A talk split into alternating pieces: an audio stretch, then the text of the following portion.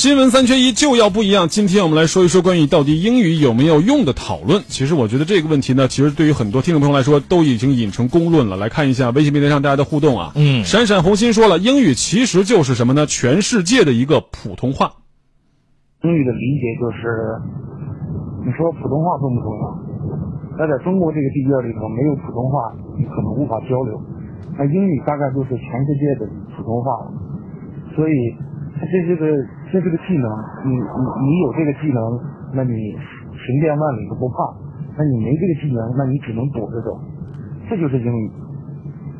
就是在使用性方面做了一个定调哈，对因为确实是呃，你可以看到所有的这些我们叫方便设施啊，包括你出国旅行的时候，你看到所有这些方便设施当中呢，第一位排排在前面的这个语言都是英语，它用这种方式帮助你在你需要生活帮助或者是外出旅行的时候达达达成生活的很多目的。对，说到这儿还说了一个很好玩的事儿啊。虽然说英语是全世界的普通话，可以这么说，但实际上英语是有口音的，对吧？对包括我们中国人说英语也有东亚的口音，人家一听知道你可能是 Asian，对吧？他可能不会这么说对，让他心里明白。包括很多，比如说印度英语，嗯我就学英语的有个笑话，就说什么呢？印度英语像是英语里的天津话，啊就特别逗，你知道吗？哪乐不分 English very very difficult，这种感觉啊。嗯然后呢，这个澳洲式的或者新西兰这种英语，又像这个东北话，一听就是非常的豪迈，Australia 是吧？他把 A 发成还 R。乡土的。对那种。然后呢，英式的英语就听起来比较的 gentleman，对吧？它就像是咱们现在这个普通话里的什么的台湾的那种国语，没有听起来儿化的倍儿有文化 文化劲儿，对吧嗯？包括很多字词的这种发音的不同、拼写的不同，也被很多美国人喜欢。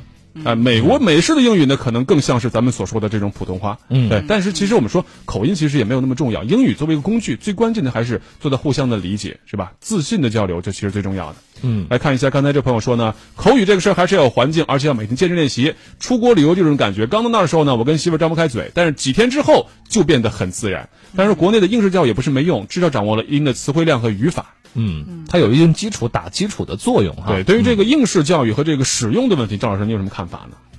嗯，刚才呃几位这个听众的这个留言，我觉得很有意思啊。就是绝大多数的我我们基本上就形成一种 common sense，就是一种常识。嗯就是这个基础教育呢，能够提供给你一定的砖，完了之后你能你这楼能盖多久，这能盖多高，对这取决于你后面的这种呃很多外部的条件。嗯呃，我们一般来说看一个语言的一个系统，把它当成一个工具或者说一个技能来看的话呢，语言词汇量，包括你这个语法体系，这都是特别基础的一些我们讲叫 infrastructures，就是最基本的一些基础设施就像马路啊、对。对对对嗯对，但是这并不能代表着我有砖，完了之后我就能盖好这个楼，是。对吧？就是我们背了很多词汇，但是你知道，其实词和词之间的这种关系搭配才是更重要的，就我们讲的 collocations。而且盖起来也不一样，你哎是的。盖一个这种板房，还是盖一个很漂亮的欧式的花园，对吧？对对对，这所以说你对这个语言学习有个长远的打算，尤其对于大多数成年人来讲，对吧，我我要出国了，我给我来个速成英语吧，你去买个九百句吧，是吧？对你去背一背就成了。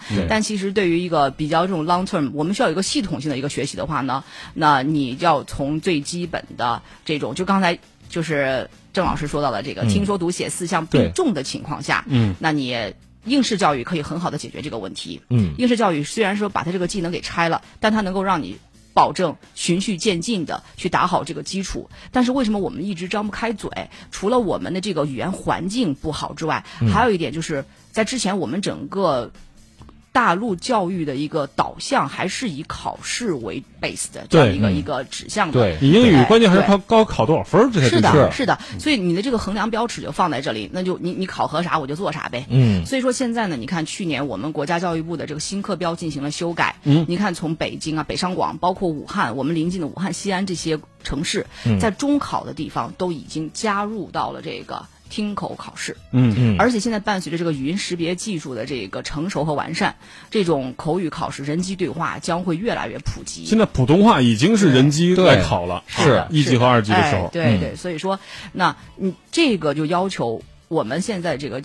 教育工作者，我们在对这个英语进行教学的实践当中啊，你要与时俱进，加入听说的这个相当比重的训练。嗯。对，刚才这位 Casey 这位朋友也说呢，他是一名高中英语老师啊，一直苦恼于如何提高孩子们口语。那赵老师，您觉得这种这种营造式的沉浸式环境，因为我们之前学英语的时候有碰到过，很多人就是看美剧、对对。听音乐，就找一个你喜欢的方面先进入啊。对，然后就戴耳机啊，就不跟外界沟通，自己营造一个环境，这种范围，就这种方法可不可行？呃，从时间成本来讲，对于高中学生不太可行。